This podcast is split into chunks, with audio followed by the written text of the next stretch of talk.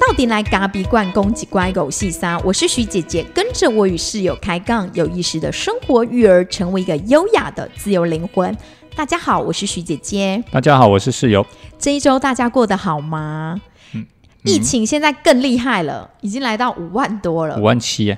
包括我们自己的员工里面，也有他的同住室友染疫，所以也是必须要做隔离。尤其我们是公，哎，算什么餐厅？对对，餐饮业啦。对，所以，我们只要人事有异动的时候，我为什么永远一直在人事异动啊？那这个时局，谁人事人人力的这种安排本来就是很困难啊！不信你去问每一个老板，家家户户每一家店都这样吗？嗯，对，幸运的可能没有，但很不幸的是，现在几乎人人有奖。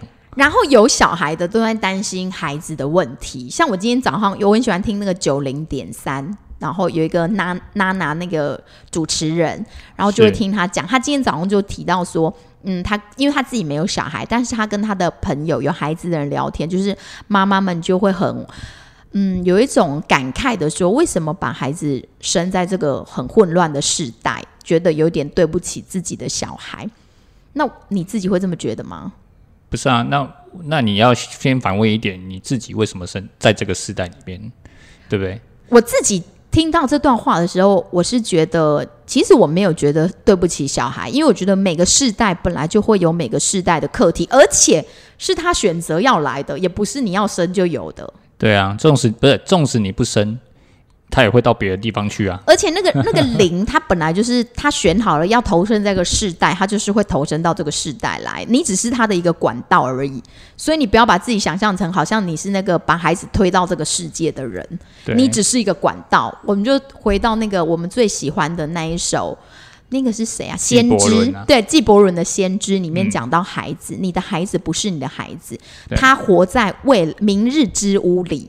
对啊，对，就像我们也不是我们爸妈的小孩，我们也活在我们的明日之屋。我们有时候回过头来看我爸妈，想说：“哦，你这什么什么老掉牙的想法？”是啊，啊，你不是你爸妈的小孩，嗯，这现在怪。我记得有一次，我跟我我在我妈。就是在车上我们在聊天，然后我妈就是常常时不时就会担心，呃，我弟呀，然后就会觉得说，哦，我们我弟还没有结婚生子之类，那我就跟我妈说，什么世代了，男孩需要什么结婚生子？然后我妈就会觉得说，啊，你拢唔知啦，迄都是一定都是安尼，啊无北部都是哄哄北下西嘛，放为罗心嘛，放为罗心嘛，可以都会放为罗心。所以我就会想，我就会想要试图去跟我妈说，世代不一样了。后来直到我有一天在书上看到一段文字，就说老人是活在过去的，我们不应该把老人就是以现代的角度在看。所以我觉得孩子是活在未来的，我们也不需要把他觉得说哦好感慨，把他生在这个混乱的世代里。这当然是没错啦，可是孩子本来就有孩子的课题嘛，嗯，所以他会遇到这些事情，或者是他会接下来会遇到什么样的事情，其实。我觉得有时候都已经是呃被安排好吗？或者是说一些业力轮回的关系嘛？这当然谈到比较悬呐。可是我们没有办法阻止孩子来到这个节目，好灵性哦！你没办法阻止孩子来到这个世界上，对不对？那你既然生了，其实你也不用对不起，不要因为人家他有他自己的课题。对，那。你都已经身为他的父母了，把屎把尿已经够累了，还要折磨自己，你还要自己过不去，说“我对不起你，我把你生在这个世代。”我觉得，我觉得其实不要那么，我觉得其实你不要把自己想的太伟大。对对对对对，我觉得不是你决定的，不是你决定的，所以不要把自己搞得太伟大，那你就不会觉得太悲情，太悲情，对，你就不会太累，哦，你就你就不会想太多。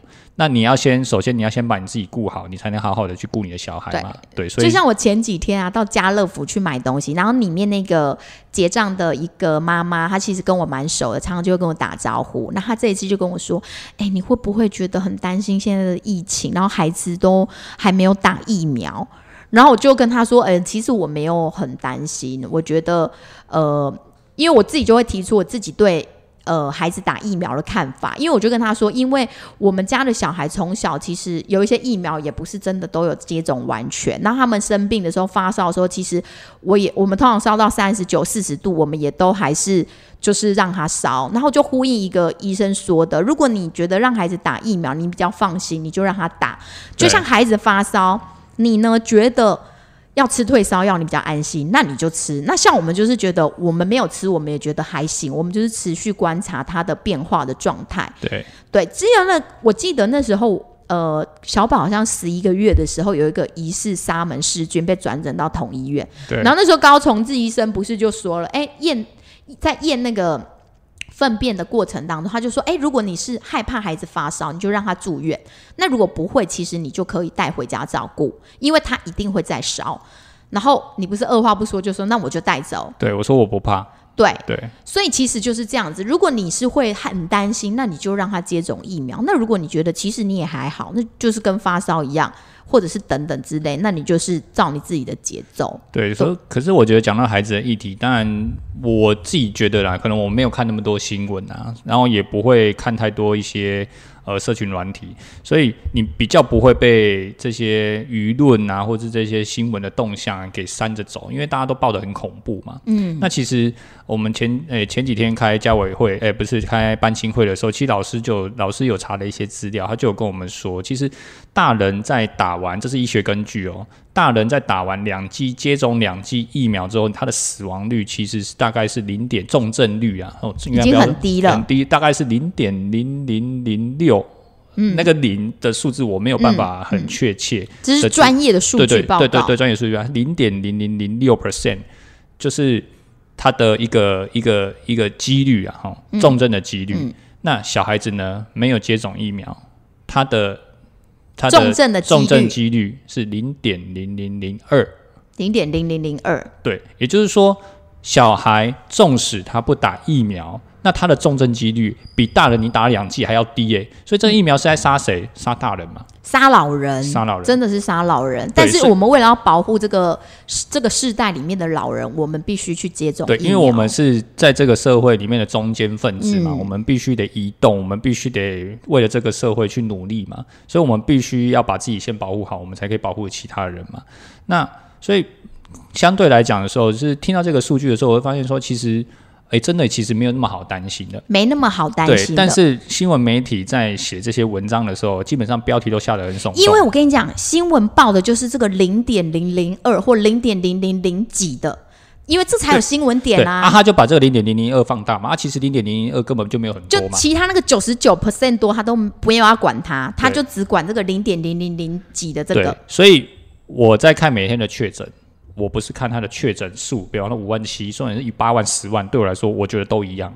嗯，我只看最后他给我的重症率是多少，每天都九十九点几。然后再去分析死亡个案，对，我会打开那个死死亡个案案，自己可以稍微参考一下，可是你会发现，那都是全台湾这么多人的极少数。那你要把极少数放出来吓自己，那你不就是自己吓自己吗？自己吓自己。你你把自己那个东西点出来看，然后然后再说哈，这个很严重，这个很严重啊！你拿一个个案来以偏概全，这叫推论上的谬误而。且如果很严重，现在政策也不会走到这个部分。对我们必须要去相信我们自己的政府，对，应该说哎我们没有党政色彩。对我，我觉得这个政府不管怎么做，我们都是他们一定会做出最好当下最好的决定嘛。嗯，那既然他的这个态度跟这个状态，他们是必须得，我们必须要设法跟疫情共存嘛。嗯，这个是一定现在的方向，一定是这样，全世界其实都是往这个方向在走。我们政府绝对不会是一意独行。所以年轻人既然要共存了，你的防护衣要穿，你不要再成为那个传播链，因为你们通常都在外面爬爬照，人家老人跟小孩不会那么爬爬照。对，我说传播链当然是每个人都有可能会机会会得到。那你既然你你先把自己穿好，那、如果中了，你就好好在家休息，好、就是不要再出来。那等确定哎都好了，那也都没有事了，那就继续工作，继续出来。嗯，哦，所以这个大概是一个现在工位系统的一个基本的，应该说算是一个责任嘛，社会责任嘛，就是说你中了，那你就在家休息，对，算是一个公德心嘛。对对对，哎所以那一天那个妈妈，就是我说家乐福那个妈妈，她跟我聊，就是我们在结账的过程这样稍微聊一下，她就跟我说：“哎、我听你这么讲，我就安心不少了。我觉得呢，虽然呢，我是一个可能人家讲的就是线条比较粗的啦，然后比较大而化之的，但是我觉得在那个当下可以你不是大而化之内。是他你是人家讲 A，你有你有想，你你就会去反驳人家为什么不是 B？嘿呃，我就是会想说，就是至少我在那个过程当中，也让一个妈妈稍微比较安心一点，因为她说她其实她老公也没有那么担心，但是她自己就会很焦虑。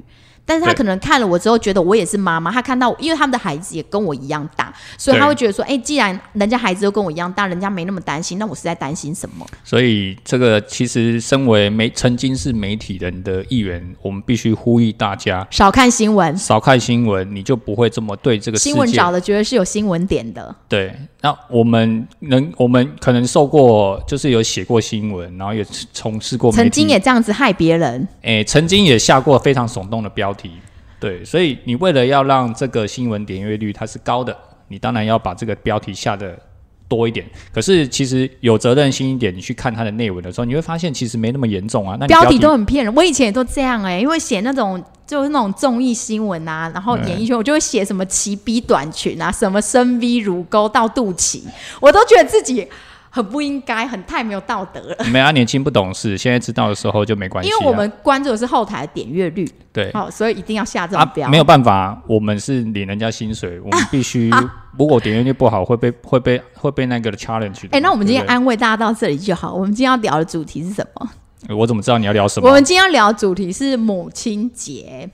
母亲节，当有一个节日，但是它可能不符合你的期待的时候，在那个过程当中，你很难过的时候，你怎么去处理你自己的那种感觉？因为我自己非常的有感，今年的母亲节是我成为母亲的应该是第六个或第七个，但是我没有细致的去算啊，只是说今年母亲节，我跟伴侣之间发生了一个蛮大的冲突。你确定是伴侣不是小孩啊？都有，就是四个人纠结在一起。我先重述一下那一天发生的事情好了。那一天，哎，你为什么要翻白眼？因为我觉得不太想听啊。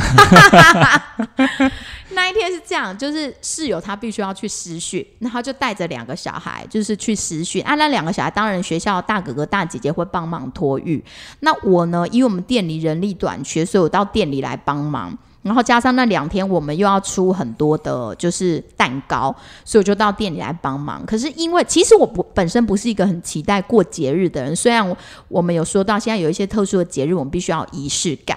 那因为我发现呢，两个小孩其实很期待那个母亲节，因为老师都会跟他们说：“哦，我们就是要布置情境。”我们家小宝回来就说：“我们母亲节那天要布置情境。”那我就想说，那给。孩子一个比较特殊的氛围，所以我大概四点左右从店里离开，就回去想说那张罗一下晚餐的部分。那大概到五点左右，他们父子三人就回来了。那回来之后，我觉得可能室友他也上了私讯，有点疲惫。反正每次只要他这个人，就是他去做他自己想做的事，或者去上课，或是 anyway，他在外面他就会很努力，把自己无完全的那个力气都会榨干。然后回来的时候，他就是一副死鱼脸，但是我我也忽略他的死鱼脸。不然回到家就是要充电，所以完全放松，不想讲话。他是个死鱼，但是我就是他还在张罗嘛。当然，孩两个孩子托育一整天也很累了，尤其是小宝，他是很敏感的体质啊，他就会开始时不时啊抢东西乱呐，然后肚子饿乱呐，不舒服乱呐。那后来到最后呢，我们就是一二三开始，他他可能乱了两三次之后，爸爸也要爆气了。当然，我前段我都是属于还是那种沉住气，因为我想说啊，今天是要帮让孩子有一个感受一个母亲节的感觉。我我觉得我自己就是有刻意觉得我我不要被他们的情绪所影响，我自己觉得。嗯哼。然后后来一直到呃，我们已经用完晚餐，但是礼拜天又是我们家里打扫的日子。那我就想说，既然是打扫的日子，好像就是还是应该要扫地。虽然说啊，大家好像有一点点疲累，我就跟室友说，那就简单扫，至少不要说，呃，这个礼拜又不扫，然后有一个什么原因又不扫，这样好像不太好。那他就是想回来充电嘛，他想说又要扫地，我就说大约扫一扫就好。嗯哼，那就开始扫啊，我就开始洗那一堆的碗嘛，因为我们毕竟煮了一顿之后，有一些锅碗瓢盆要洗，我们又还没有。买那个洗碗机，嗯，对，然后在家事三宝，对，在那个过程当中呢，弟弟跟哥哥又在抢拖把，那抢拖把又来了一通，我姐打了一通电话来，两个又开始进入抢电话，抢电话跟电话来就是压死骆驼的最后一根稻草，爸爸就开始爆气了，然后就是在那边兄弟抢电话，爸爸又想叫我去接，我又叫爸爸去接，但是因为呢，我手里正在洗碗，所以我不想去接。那后来我去接了之后，爸爸也已经爆气了。你那时候是干嘛？甩门呢？我没有甩门，好吗？还是你你敲了什么东西？我没有敲啊，我就说不要接了，烦死人了。对，然后哥哥就说又来了，哥哥就开始说又来了。然后后来我们就是全家陷入一个愁云惨雾之中。那后来我又在老公他就有哎室友室友他就有一种觉得说他要上楼去了。然后当他说他要上楼去，他不管这些事的时候，就放着小孩闹的时候，就是压死我骆驼最后一根稻草。不是啊啊！我想要离开那个空间，我觉得我很不舒服，不行。对，所以压死你骆驼最后一根稻草是那通电话。那压死我骆驼最后一根稻草就是你说你没送，你要上楼去了。对啊。然后就 陷陷入愁云惨雾。我们那时候是有互骂对方吗？我没有互骂。我就觉得你不可理喻，然后我也觉得你不可理喻。不是啊，我我情绪来了，我知道情绪来了，我觉得我不太舒服，所以我要上楼离开这个现场，这不是合合情合理吗？对，结果有人就一副一副更不爽的样子看着我，傻，好像觉得说我遗弃他们。那我们你难道要我用这样的情绪来对待你们吗？不对啊。但是因为我们三个人的情绪也都高涨到一个点了，所以那时候就是开始开始大乱斗了啦。最后妈妈也开始不高兴了，然后我就冲过去打了小宝两下，就是他的，所以徐姐是会打人、打小孩的，大家会以为 我们家打小孩的只有徐姐，我是不会打。大家以为就是徐姐好像个性很好，然后都不会打小孩。其实每一个妈妈都会暴气，所以在这里呢，呼吁每一个爸爸跟妈妈没有关系，我们都还是会暴气的。你还是人啊，你不是神。对我，我们 也不是神，我们都是人，而且这角色难为，所以我就跑过去打他手臂两下，然后打他两下不得了，室友也暴怒了。你好像有推我，但是我没有感觉到被推，反正总之就是大家情绪都很高涨。没有，我很生气，我生气的点是你为什么在你很情绪高涨的时候，你你要做出这样的动作？这第一个，第二个，在我们家的家规里面，第一条就是你有口就讲话。啊！你不要出手，出手不管你怎么样都是错的。所以我觉得，不管你再怎么有理，你都不应该做出这样子所谓的呃肢体上的暴力。所以我不允许任何人打任何人，所以我也不会去打任何人。对，所以后来你就把小宝抱走，对，然后我处理我的碗之后，我就上楼去了。所以那一整个母亲节就是搞得非常的，每个就是四个人已经都火山爆发到个极啊，只有哥哥，哥哥他就是属于那一种知道大家在。大乱斗了，然后他有点害怕，我就说你上去洗澡，他就默默自己上去洗澡。对对，所以所以就反正就是一个很混乱的状态嘛。那我觉得，我觉得对我来说，我觉得最让我很不舒服的，就当然是打人这一段。对，然后我就跟他说什么母亲节啊，真是气死我了。对啊，然后我我后来还跟他说哈，我就说你你不是说你不要过节的吗？对不对？你干嘛拿母亲节来压死我们自己啊？不是，就是在一个很特殊的日子，你其实也没有对他有任何的期待，但是就是因为当你没有说，当你说你不期待，就其实其实就是最期待的好，那也许好，那也许就是因为那个节日，那应该说那个节日有时候赋予人一种期待的感觉，就觉得他应该好好的过一天，结果那一天又过得特别糟的时候，你就觉得你的人生顿时之间全部都是 O M T，然后全部都是黑的，然后你上楼之后呢，即便你洗完澡，然后即便你用你的灵魂瑜伽的老师跟你讲的。中脉呼吸，然后就是可以让你情绪看淡的方式，全部都用了，也你一样是那个乌云就笼罩在你的那个头顶上，然后什么东西你都听不进去。然后后来室友上来了，我们就开始上演不知道和解还是不和解的状态。宫美春千啊，他上来的时候先路过我房间，先进来再屌我两声。就说叫我反省一下我自己，然后他人就走了。本来就是啊，对，然后换他去洗澡。本来要跟他理论，我就是要跟他理论，说你为什么要打人？但我没有理他。你想象那个画面，就是那种妈妈已经那种哭的一把鼻涕一把眼泪，然后就是觉得这个世界要毁灭了。没有，我我很我很 care 的是，因为你在无意识的状态，而且你在很生气的状态，其实你任何的做这样的动作的时候，其实都很危险，真的很危险。但这就是一个伴侣跟一个家里一定会发生的事情。因为你知道为什么会我这我你知道为什么我会知道很危险吗？为什么？因为我自己是练跆拳的。所以怎样？你在场上打斗的时候会很？也不是说场上的打斗，就是说人在有情绪，你的肾上腺素分泌，所以在。这种力道跟控制上，你觉得你有控制，可是对于孩子来说，或是对于任何人来说，其实那都是非常的严重的。对，所以在当下的时候，其实会很生气，就会想说，就是你一直闹，才你爸才把气出在我身上，所以我就所以会觉得，我看到的时候，我只做一个动作，我就直接把他推开。我说你再怎么样生气，你都不可以做出手的动作，尤其在你生气的时候。嗯，所以反正重点呢，我们不是要去检讨这个部分，重点是我重点就我决定就是要来检讨你打人。笑死人，你干嘛不检讨你自己？你自己孩子气，然后情绪化，你为什么不说？啊，我我说啊，我确认，我承认我自己生气嘛，所以我要上楼啊，你就不要让我上楼，所以换你生气啊。哎，我也觉得很奇怪啊。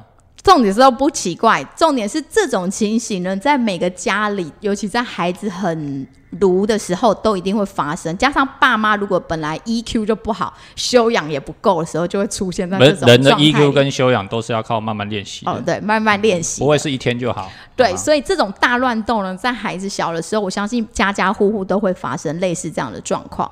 那后来上去之后嘛，当然妈妈就是洗完澡之后就觉得想蒙在那个棉被里，谁都不想理，就觉得这三个人可不可以都离我的世界远去，这样子的感觉。好像我们三个人好像很很那个，都是做我说当。下没有重点，不是重点是你必须要知道当下那种高涨的感觉。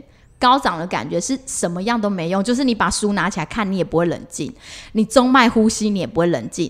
你想说你要感恩，至少老公还活着，你也不会，你也不会，你也没有办法冷静。就是任何事情都没有办法让你冷静，因为你就是在那个情绪的当下。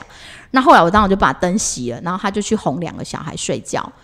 那后来我就灯熄了，当然我还是继续在棉被里面，就是继续啜泣，继续哭，因为觉得这个世界要毁灭了。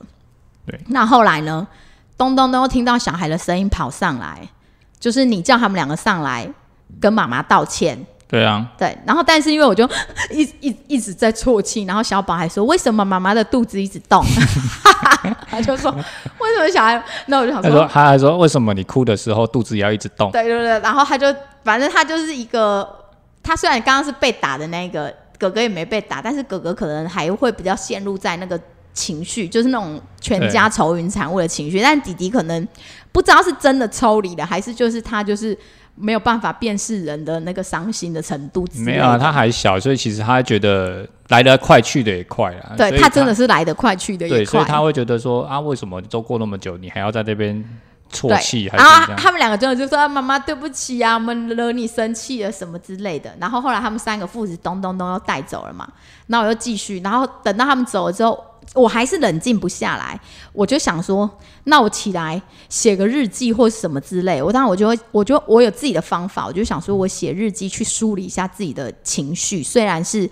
就是边写边掉泪，但是就是写的那个过程，大概就是在骂老公之类的，就是一直疯狂骂老公，就觉得说你是没事生什么气，你是小孩子吗？什么之所以我类的。所以我通常不太想看他的日记。他没有人要给你看日记，好吗？啊 是啊，好吧，日记请不要看，我没有看啊看别，人日记不道德哦。我没有在看人家的日好记。，OK，好。然后后来呢，我他呢哄小孩睡了之后，他这人真的很烦。我看你要讲什么啊？没有，他真的很烦。他哄小孩睡了之后，明明应该要彼此之间冷静，他又跑进来我房间，那就要跑进去干嘛？对你跑进来我房间，可能又跟我说什么？你自己想想看，你刚刚这样子的行为对吗？然后讲一讲之后，你好像又跑走了。然后我就说我需要时间冷静，我就跟他说我需要时间处理我自己的情绪，请你离开。后来他咚咚咚，他要走了。然后呢，我又继续，我想说写写写的差不多之后，他又咚咚咚又跑进来，就说，呃，他到已经几度，我不知道他几度进来我房间了。他就说什么，我刚刚在我自己的房间冥想，回想刚才的画面，我觉得我自己什么？你说你怎样？没有，我觉得我冥想什么？没有，我的我的画面就是我跳到另外一个空间里面去看我们刚刚是两个人的对峙，嗯然后我发现我脸确实可能应该是不太好看，然后呢有另外一个人脸更不好看，然后我我就觉得嗯这样应该是其实可能是我我我真的有一点过分，或者是我有点错，所以我就跑出去跟他道歉嘛。然后这个人呢，就是呢就是。就那种气吼，那跟针一样，或者是跟一把刀一样啊！你明明在跟他说吼，我去我承认我刚刚是觉得可能有点太过分，我我觉得我先我先跟你低头啊，这种这种低头示意。然后这个人呢，就叫落井下石。我就说我忍无可忍，我就是忍无可不是忍，是吗？当你在暴露自己的弱点的时候，比方说人都会有强嘛，好，然你把那是第三次进来的时候不忘记了忘记了。就是说，每一个人在跟人家道歉的时候，其实你都要把自己的心墙把他推倒，嗯然后把自己的在心里面，其实你已经是跪下的状态，甚至是五体投地的状态，然后你必须要，你必须，你你可能只是希望人对方给你一个呃，就是台阶嘛一个台阶，或者是一个安慰，或是一个。呃，可能就说啊，没关系啊，或者什么，你就原谅的，祈求原谅的那么一次希望，不用真的原谅，可能就是一个哦，那没关系，是这样子。可是这个人呢，不可原谅。这个人呢，就是当你在跟他低头的时候，他不但没有要原谅你的意思，他还要在你的伤口上撒盐，说对你刚刚就是做错，你就是不应该这样。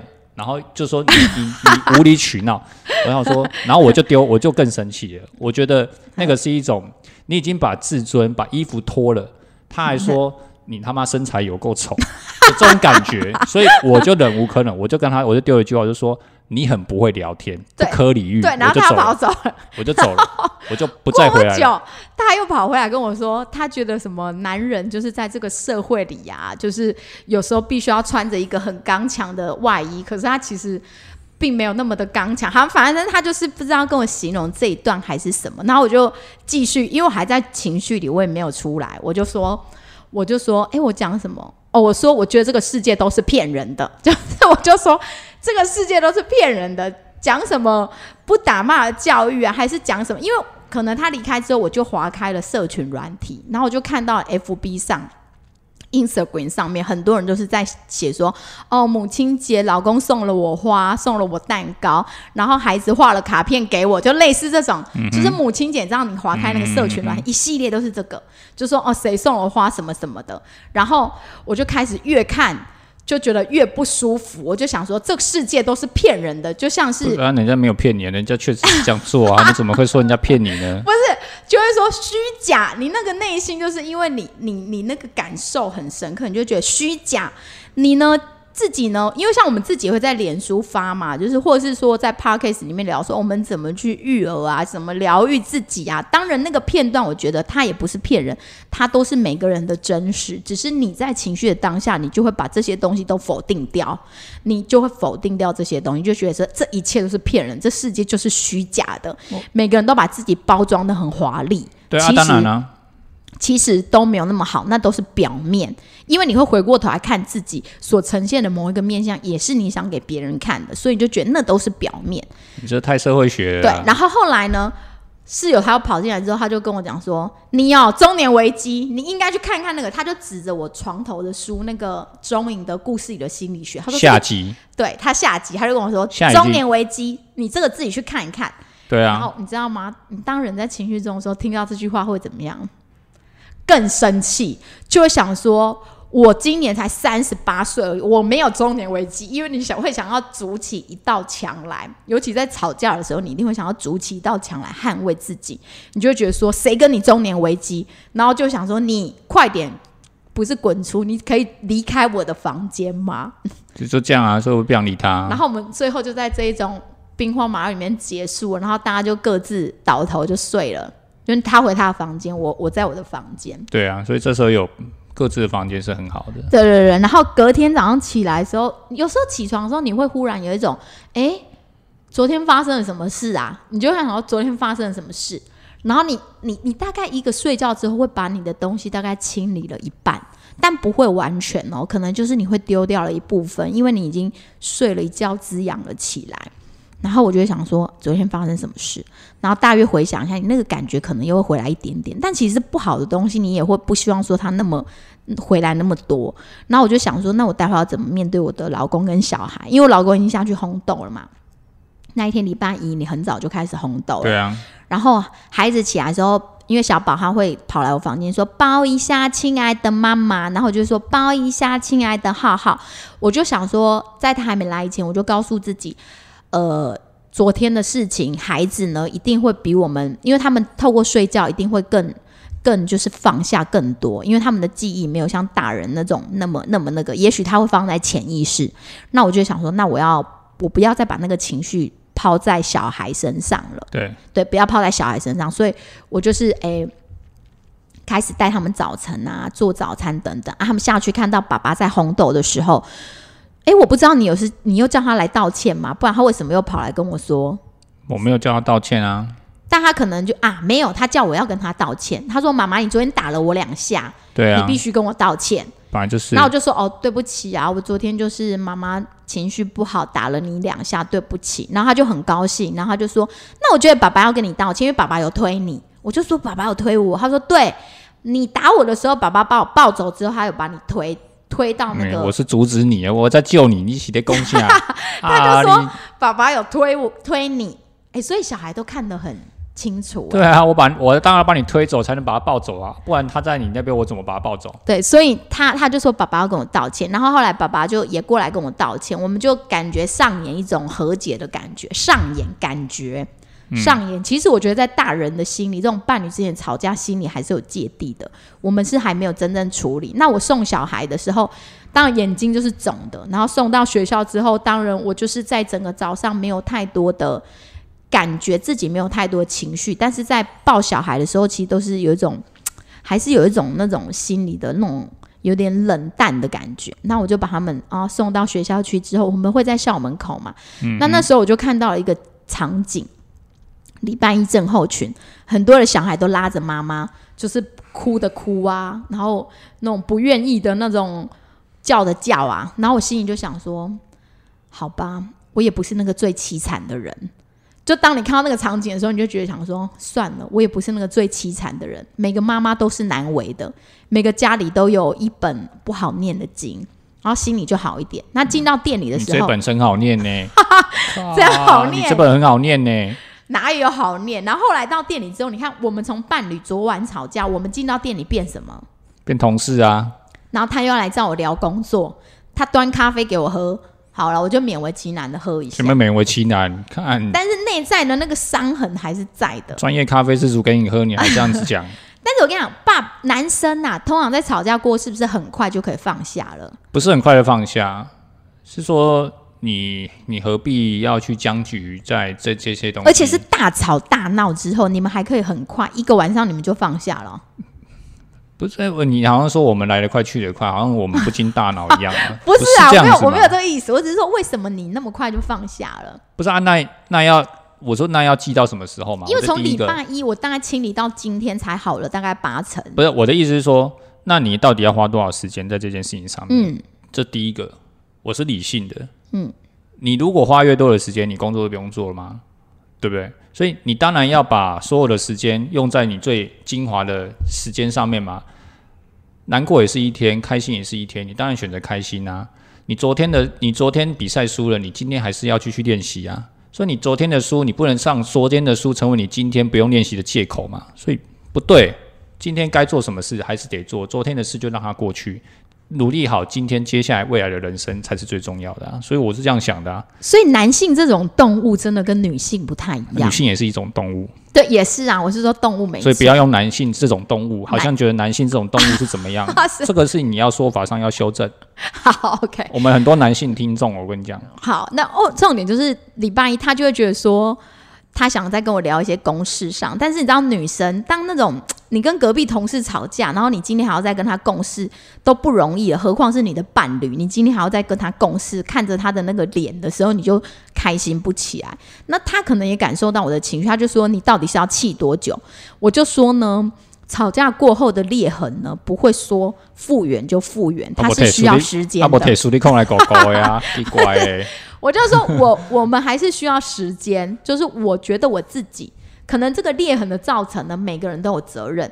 但是我有我自己复原的方式，你不能你复原的很快，你就要强迫我也复原的很快。我告诉你，男生不是复原的很快，我们是必须让自己赶快复原。哦，茁壮起来吗？我们只能茁壮，不能落下。这样你懂吗？男生不会，不是不会伤心，男生也有女性的特质，我们也是会 care，我们也是会想。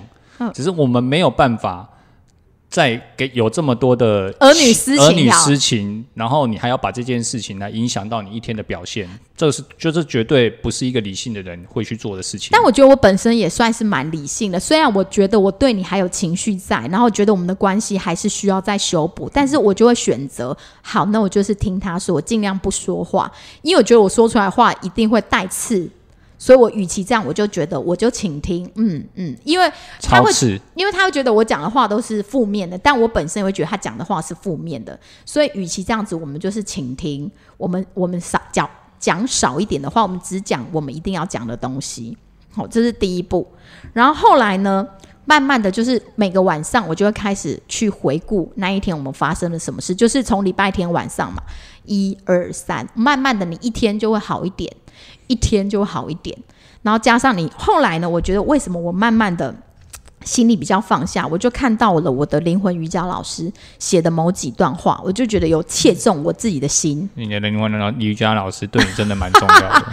没有，他是写他自己，但是我会对应到我自己。他就写了这一段话，他说：“我感受着我所有的情绪，但我并不从这里去行动。”然后他说：“他们仅仅为我指出内在受伤之处，给予我机会疗愈与复原。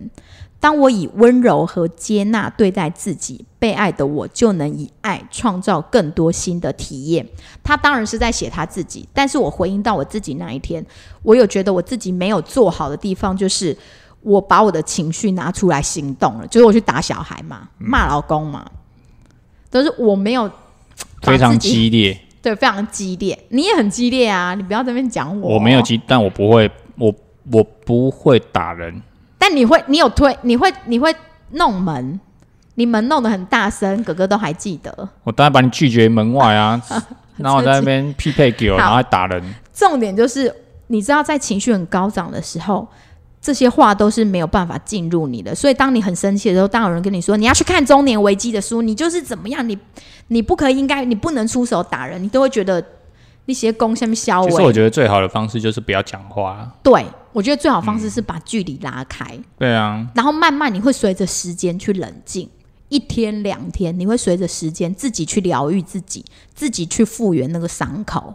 对啊，人本来就有疗愈的功能啊，就是说你本来就有自我疗愈，不然人会活不下去，你知道吗？对，所以人本来就有自我疗愈，所以你必须得那这个东西必须要靠时间，所以冷静是最好的方式嘛。那就冷静也不能靠别人帮你冷静，冷静是自己冷静。所以你干嘛还要四度进来我房间？那第一个是我要，当然是我觉得这是我的习惯。再就是我觉得我有一些东西必须得先理清，不然我会忘记。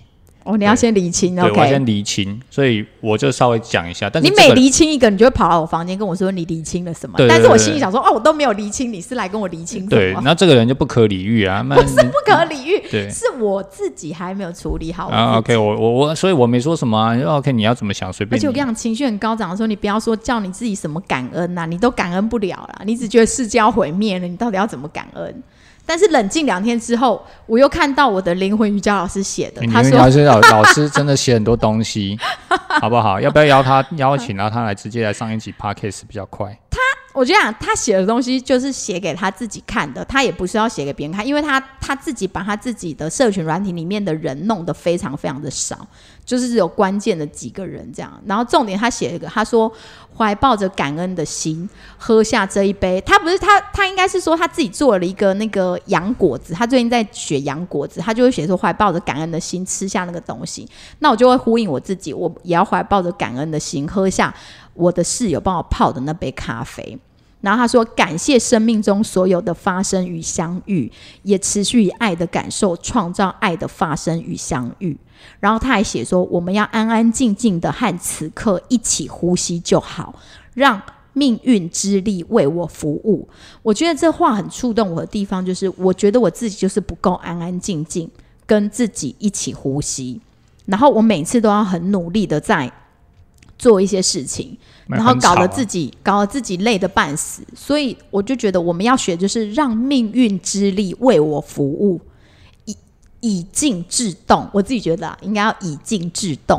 我觉得，我觉得这慢慢的，其实慢慢的会有一些感觉啊，就是说，当你遇到很多事情的时候，其实当你越用力的想要去看待它的时候，反而是适得其反呢。就是说，你很想做一点什么，但是这一件事情可能是不可控哈。比方说，好，我们现在在找人，好，我们在人事上的异动，或者是在你在找人，那这些东西你是不可控的嘛？你没有办法说，呃，这个人你找了他就是如你预期所想的嘛？所以你就要慢慢的一直被磨啊，一直被呃很多的不确定因素给困扰，然后你就会觉得他很困难，然后你又会觉得很丧志。可是有时候反过来想的时候，是这些事情都不可控，那不可控你就不要去控它，就像水一样，这一盆水，你这个水如果没有用容器装，你是不可能把它拿起来的嘛，除非你自己要把你的手变成一个勺子，可是马上就漏光了吧。所以，与其你没有办法把它舀起来，那你就好好的去等待它，等待那个盆子适合的盆子出现，你再去舀它就好了。所以，以静制动也是一种说法了。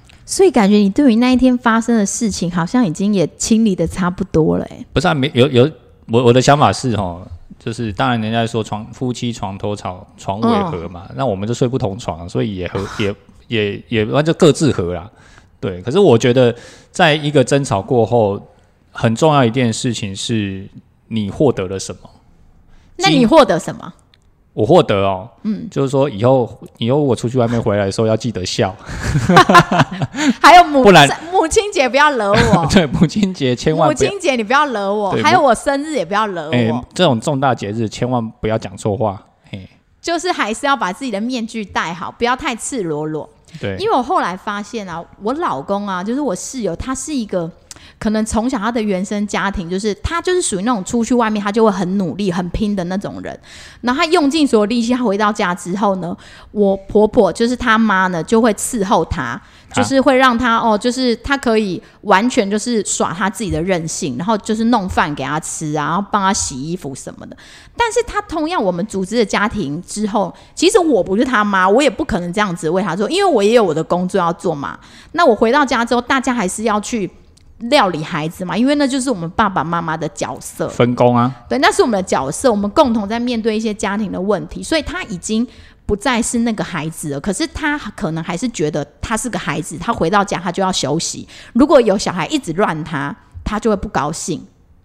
我觉得人人本来在很累的时候，你的情绪本来就很容易上来啊。嗯，对。然后我觉得我也是，可能我也就是那个。那个小女孩，我爸妈的那个小女孩，我因为我是小女儿嘛，那我回到家之后，当然也会任其我耍任性。所以，当我觉得我我想要成为一个牺牲奉献的母亲的时候，又有人把我推一把的时候，我就觉得非常的北宋。我就想说，我都已经那么努力在扮演妈妈，你为什么还要这样对待我？不是啊，常常都觉得哈，我娶了一个公主进来，什么怎么人家说王子青蛙，娶了一个公主进来，结果变一个南瓜。我也觉得你是王子变青蛙，什么的，不是不能这样说嘛？在那个生气的夜晚，我真的想说，到底我招谁惹谁啊？为什么我当初会爱上这个人？有没有？你就开始在想说，那个。那个他吸引我的点到底是什么？然后你怎么样？你怎么样都想不起来。不是你怎么样想不起来？人在人在吵架的时候，哈，很多的负面都会出现，所以这些东西呢，都不需要成为呃，因为说这些思考呢都没有办法去，没有办法去很确切的去说嘛，因为说我什么想都是负面的啊。那你为什么要这样想？所以我跟你讲，有一个很有智慧的老人，他就把这种。就是我们这种为情所困，还是说感情里面出现这种王子变青蛙的的状态，他就说了一句话，他说：“从你爱上一个人的那一刻开始，王子到青蛙的蜕变就会自然而然的开始。”好好，那就是爱上一个人之后，如果你真的爱这个人的话，你就要接受他在你面前大变的意思。而且，而且就是，如果你真的到结婚，因为情侣之间，其实你们是在彼此探索，然后会觉得很有魅力，然后觉得哦，发现很不一样的你。但是，当你们变成夫妻的时候，其实就不一样了。因为当你变成夫妻的时候，你们是要共同承担责任，跟相互的照顾，以及照顾你的孩子，所以其实不一样。他说。其实变成青蛙也不是很糟糕的事，因为青蛙也是一个美好的人。这个世界就是充满了很多很多的青蛙。嗯，那所以，嗯，好，每个人都是青蛙，好。所以他说，最好呢，你就是应该要接受现实，我们大家都是青蛙，然后真诚且好奇的去发现这些青蛙，因为真正的王子跟公主也不会看上你。好，就是我们这些青蛙跟蛙女。我们就是要必必须彼此的坦诚相见，去不是啊？王子会变青蛙，应该说每个人都会是王子跟公主，但你们结了婚之后就变成青蛙跟蛙女嘛？对，对不对？所以其实我觉得还是要很重要一点是夫妻就是共修啊，所以你你们两个本来就是会有很多的，我觉得争吵就是一个很好发现问题的一个机会嘛。那完全看待两个人怎么去关心这个点。如果可以找出一个，哎，大家可以有一个彼此共同的默契，那这就是一个很好契机嘛。所以我们这样算是和好吗？哈？就我觉得和好这件这个定义是非常奇怪的一件事情，就是说好像哦好，现在时间点一切 哦，现在就是和好。啊，那吵架的时候，现在这个时间点一切哦，我们就是吵架，我们就北送。我觉得这个这个是男女大不同啊，嗯，所以我从来不会去说哎谈和好哦，你现在要跟我和好吗？好啊，来哦，我们现在来和好。我都觉得这是一个很奇怪的事情，就说和好这件事情，它本来就是隐形的。那当这件事情如果它是一个诶，大家彼此都有一个共同的共识跟默契的时候，其实它就没有所谓什什么叫做和好嘛？就是说你们已经发现了问题所在，你们也愿意为这个问题去做所谓的不管是调整、牺牲，或者是呃各方面的一些取舍，那其实那就是好的，对。所以我都会觉得哈，如果大家是挖挖。青蛙或蛙女，我觉得都没有关系，但是不要当井底之蛙就好了。OK，不要当井底。对，因为看不到井底之蛙就看不到，你只看得到你前面的眼那个那个光嘛，所以眼睛要打开，看看你身边的人，其实他还是很美好的。所以我觉得这一次的内在功课，其实也让我醒思到说，其实我不能把室友当做是一个很完美的人。我并不完美，谢谢。对，因为我觉得我还是必须认清他有很孩子气的部分。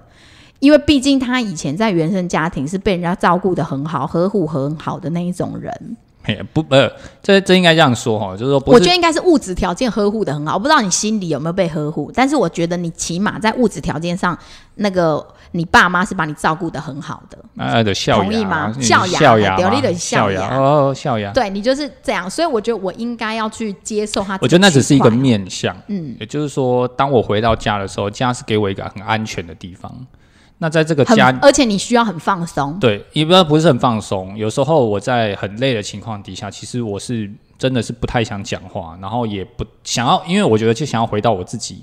但很难呐，你有两个小孩一直叫啊。对啊，那啊，喂，而且特别爱叫啊，就是你那个是一种角色冲突跟情绪的拉扯嘛。当你想要回到你自己，可是有一个现实会把你拉出来，你就是在一个不断的你想要躲进去你的内心，然后呢，小孩子会叫你，哎，爸爸出来，爸爸出来，所以你就会很火。你只想当一个你自己的小孩。这种经验就是什么？就是你快要睡着，然后突然被叫醒，你是不是会很火大？你就快要眯上去了，结果突然一个声音起来，然后你就要你就要醒了，那你是不是很火大？所以这种时候就是那种感觉，就是你明明想要休息，可是一直被一直被叫，一直被叫，一直被叫，你就就有点崩溃。而且我昨晚呐，就是在睡前，我开始继续就是我在冥想那一天的状态，然后我们之间两个人到底是什么样的状态的时候，结果晚上就做到了一个梦，就是我抱着我我抱着一个你，然后你就是在。躲一些人，就是那一些人有点像是你的旧情人，或者是说那一些很喜欢呃把你比较的，就是比较势利眼的朋友，或者是喜欢把你拿来比较的亲戚的那一类的人，就是在观看着你的那一些人，然后你不想被他们观看，所以你就在我的胸前就是在哭，然后我就把你抱着，然后就是给你很像抱那个小孩这样子，就是给你秀秀的感觉。然后就看到你一直很想躲进来的那种感觉，然后就呼应到那一天，你不知道第几次进来我房间的时候，你就说什么男人就是这样子，在外面好像一定就是要把自己给伪装起来，没有外面要穿就是要穿盔甲嘛，你要战士嘛，所以你要穿盔甲带钢盔啊，你要带一把剑出去啊，带枪炮啊，可是回到家你就会想要把它全部脱掉啊。其实我不是这么想要穿这副盔甲的人。对，然后我好像就是因为你跟我讲的那段话有进入到我的意识里面去，然后我就做这个梦。也许在那个梦的当下，我就知道说你在讲什么。因为当时气头上你在跟我讲这些东西的时候，我就想说你写恭喜啊回，没有要听你讲这些啦。然后，但是当你离开之后，我在梳理我们整个大吵大闹这个过程当中，我就。理解了，哎，你所谓的那个男人的那个，好像必须穿着盔甲的感觉，就是很多男人他为了事业不得不将自己束缚在那种道德的紧身衣里。那你就是在那个紧身衣里，你可能到了老婆面前，或者是到了家里，你想脱那个紧身衣的时候，但是我可能跟你讲说，你不能脱哦，你不要给我脱紧身衣哦，你还有爸爸的责任要做哦。那紧身衣会臭呢，就是像这种感觉，所以我觉得好像在那个。